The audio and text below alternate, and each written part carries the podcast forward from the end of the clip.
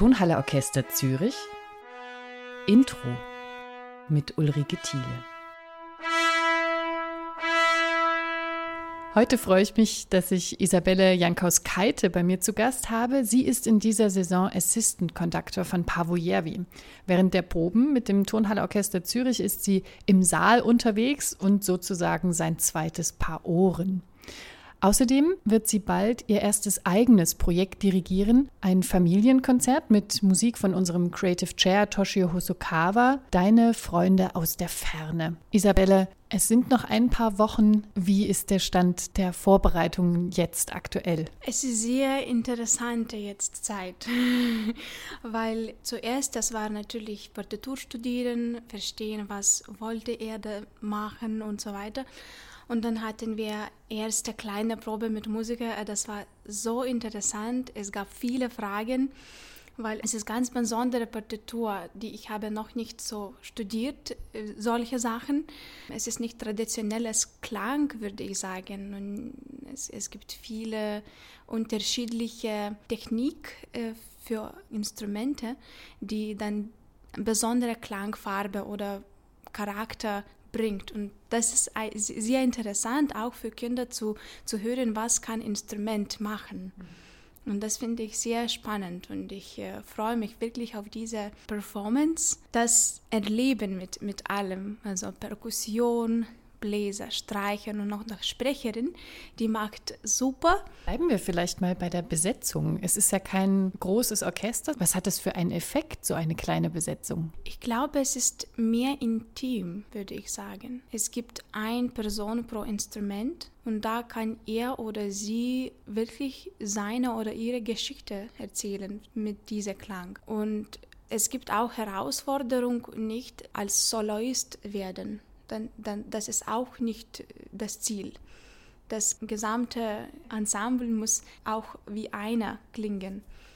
Und das ist auch eine Herausforderung für uns. Aber sie machen das super, da ich habe keine Zweifel.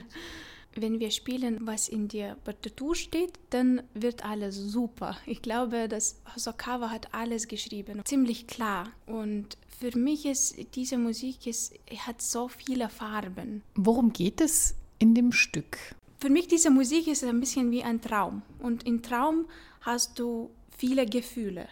Da hast du auch spooky Momente, liebevolle Momente, ein bisschen so melancholisch, nicht melancholisch, aber ja, würde ich sagen, okay, melancholisch oder was wir fühlen manchmal. Oder als Kind, ähm, das ist auch manchmal so äh, extrem kann sein. Und das fühle ich dieses Stück sehr stark. Erinnert es dich an irgendwas oder gibt es was, womit du das Stück vergleichen könntest, damit man sich eine Vorstellung davon machen kann? Das ist etwas Eigenes. Solche Stücke habe ich nie gemacht und deswegen ich bin sehr gespannt mit Hosokawas Sprache, Musiksprache. Für mich es spricht etwas weil manchmal liebe ich Ruhe und in mir selbst zu eintauchen. Und ich glaube, diese Musik hat diese Power, das zu erfüllen, was wir fühlen manchmal. Was können Kinder in diesem Stück entdecken? Ich glaube, für Kinder es wird sehr interessant, einfach mit uns zu reisen, weil es wird eine sehr interessante Geschichte durch den Traum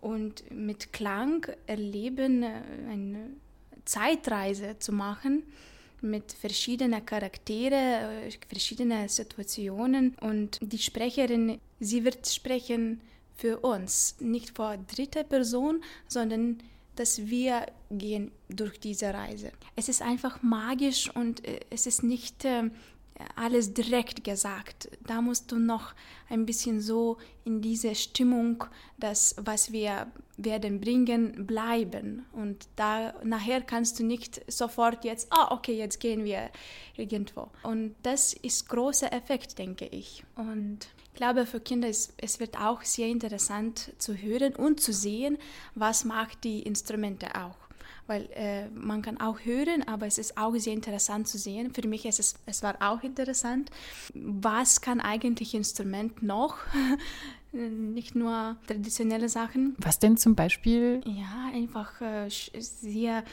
scary Sounds auf Streichinstrumente oder was kann man mit Perkussion machen, nicht nur äh, was steht auf der Bühne, aber ein bisschen kreativ werden und dann etwas von Hause nehmen und da improvisieren auf der Bühne und nicht nur mit Instrumenten spielen, sondern auch mit Stimme. Das wird auch äh, etwas Neues. Was steht denn als nächstes an im Prozess? Also wir haben jetzt gehört, als erstes war das Partiturstudium, jetzt gab es schon die ersten Proben, jetzt sind es noch ein paar Wochen. Was passiert noch in der Zwischenzeit bis zur ersten Aufführung? Wir werden erst noch mit Regisseurin sprechen und viele organisatorische Sachen mit Licht, mit Umbau auf der Bühne, viele nicht musikalische Sachen.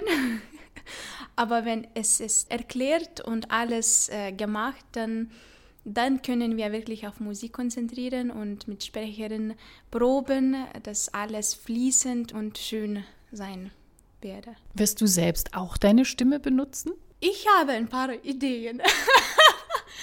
Aber es steht nicht in Partitur, aber wir haben gesprochen mit Sprecherin Salome, dass wir machen etwas im Moment. Ich bin offen und ich werde offen bleiben. Also wir können gespannt sein auf spontane Einfälle. Isabelle, Dirigentin wird man nicht einfach so spontan. Wie kam es bei dir dazu? Wie kamst du auf die Idee, Dirigentin zu werden? Ich war nicht das Kind, die Maler oder Mozart oder Beethoven am Anfang gehört habe. Das ist nicht so. Das ist nicht diese Geschichte.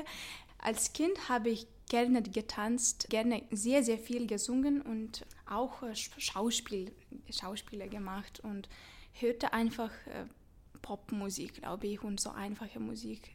Bevor ich in meine Heimatland ähm, Schule, Musikschule gegangen bin. Ich komme aus Vilnius, Litauen und da bin ich aufgewachsen.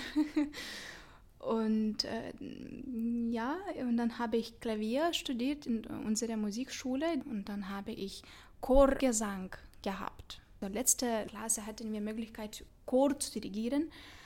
Ich habe auch Wettbewerb gemacht und da habe ich gefühlt sehr, sehr inspiriert. Und dieser Wettbewerb hat mir geholfen, Dirigat neu zu sehen. Wie alt warst du da? Ich war, das war 12. Klasse, 17. 18. Und wie hat dich dein Weg in die Schweiz geführt? Das ist auch eine sehr leichte Geschichte. Ich war einfach äh, mit meinem Freund äh, unterwegs äh, mit Interrail ein paar Städte zu besuchen, wo Academies, Musikakademie ist. Und dann haben wir in auch Graz, äh, Wien und Zürich besucht. Und unser Ziel war immer, eine Akademie zu besuchen und Professoren zu kennenlernen für Dirigat. Da habe ich meinen Professor Johannes Schliffli getroffen und nach, dann Pavo kam auch dieselbe Jahr, glaube ich, wenn ich nach Zürich gekommen bin. Da habe ich seine Proben geschaut und das war einfach so natürlich. Ich, ich, ich, habe, ich war immer wow, das will ich machen. Dieses Repertoire ist unglaublich. Ich, ich will das machen. Gibt es im Repertoire etwas, worauf du dich besonders freust, das zu entdecken? Ich habe große Liebe für Maler. Maler, Haydn, Schumann, Schubert, Messiaen. Ich bin offen. Ich will so viel machen. Hoffentlich vielleicht Haydn alle Sinfonien in meinem Leben. Warum Haydn? Was ist die Faszination für dich? Ja, es ist schwierig zu sagen. Ich, ich habe entdeckt ihn wie ein sehr tiefes Komponist und gleichzeitig sehr humoristisch. Und Maler? Die beiden würde man ja auch nicht unbedingt zusammenbringen, Haydn und Maler. Maler im Moment, ich habe noch viel zu entdecken, aber für mich ist äh, einfach das Leben, was er komponiert in seiner Musik. Es gibt einfach alles, was Mensch erlebt. Von Kind, wie, wie fühlt es, wie fühlt äh, das Kind und von innerlichen Tragödien oder innerlichen Sufferings und so weiter bis einfach Freude, Ecstasy. Und das finde ich sehr berührend für mich, sehr, es, es spricht für mich sehr nah. Maler und Haydn kannst du nicht mehr kennenlernen, aber mit Toshio Hosokawa hast du schon Bekanntschaft gemacht. Was für einen Eindruck hast du von ihm bekommen? Er ist sehr lieb Mensch. So, wir haben ähm, ein paar Worte gewechselt. Ich habe, ich habe sehr einen schönen Eindruck mit ihm. Also er ist sehr ähm, down-to-earth Mensch Und die Musik, die er schreibt, das gehört zu ihm. Das kannst du wirklich sagen. Mit diesem Stück hat er probiert auch äh, mehr in andere Richtung zu gehen und für Kinder auch gedacht. Man kann nicht sofort hören, das ist tonal, aber manchmal bringt er so ein C-Dur-Akkord oder D-Dur-Akkord und da gibt es dann auch ein schöne Momente. Oh, wow, okay. Ja, es gibt einen Teil, wo ich fühle mich sehr nah in dieser Teil. Es ist und lustigerweise, es passiert nicht so viel, aber die, die Bewegung, äh, Rhythmus, die er macht da und dann noch diminu äh, crescendo, diminuendo, das bringt für mich sehr Memories, würde ich sagen, von irgendwo, vielleicht auch von Träumen. Es ist Teile in die Mitte. Was passiert da von der Handlung? Das ist die Nummer 6, mhm. Teddybär und Kuckuck, Kuckuck, Kuckuck, Kuckuck. Ja, genau. Also eigentlich es ist ein so ein Gespräch mit dir, mit mir und aber in einem Moment sie sagt, deine Mutter küsst dich und überrascht dich mit wundervollen Wörtern. Diese Wörter merkst du dir ganz genau, das sind Zauberwörter, die dich hell erfreuen, wenn der Tag schon dunkel ist. Knopfaugen, das ist so ein Zauberwort und und ich glaube, das ist so, was Kind erlebt, immer vorschlafen oder wenn jemand sagt jemand zu ihm, dass ich liebe dich. Und ich glaube, diese Stimmung ist sehr nah mit Musik auch, diese Gefühle, warme Gefühle. Dann freuen wir uns auf die Entdeckungen und auf spontane Überraschungen mit Isabelle auf der Bühne. Vielen Dank. Danke vielmal und ich freue mich sehr auf dieses Konzert und ich lade euch herzlich ein, diese Reise mit Zeitmaschinen und verschiedenen Instrumenten zu entdecken und bis bald. Vielen Dank.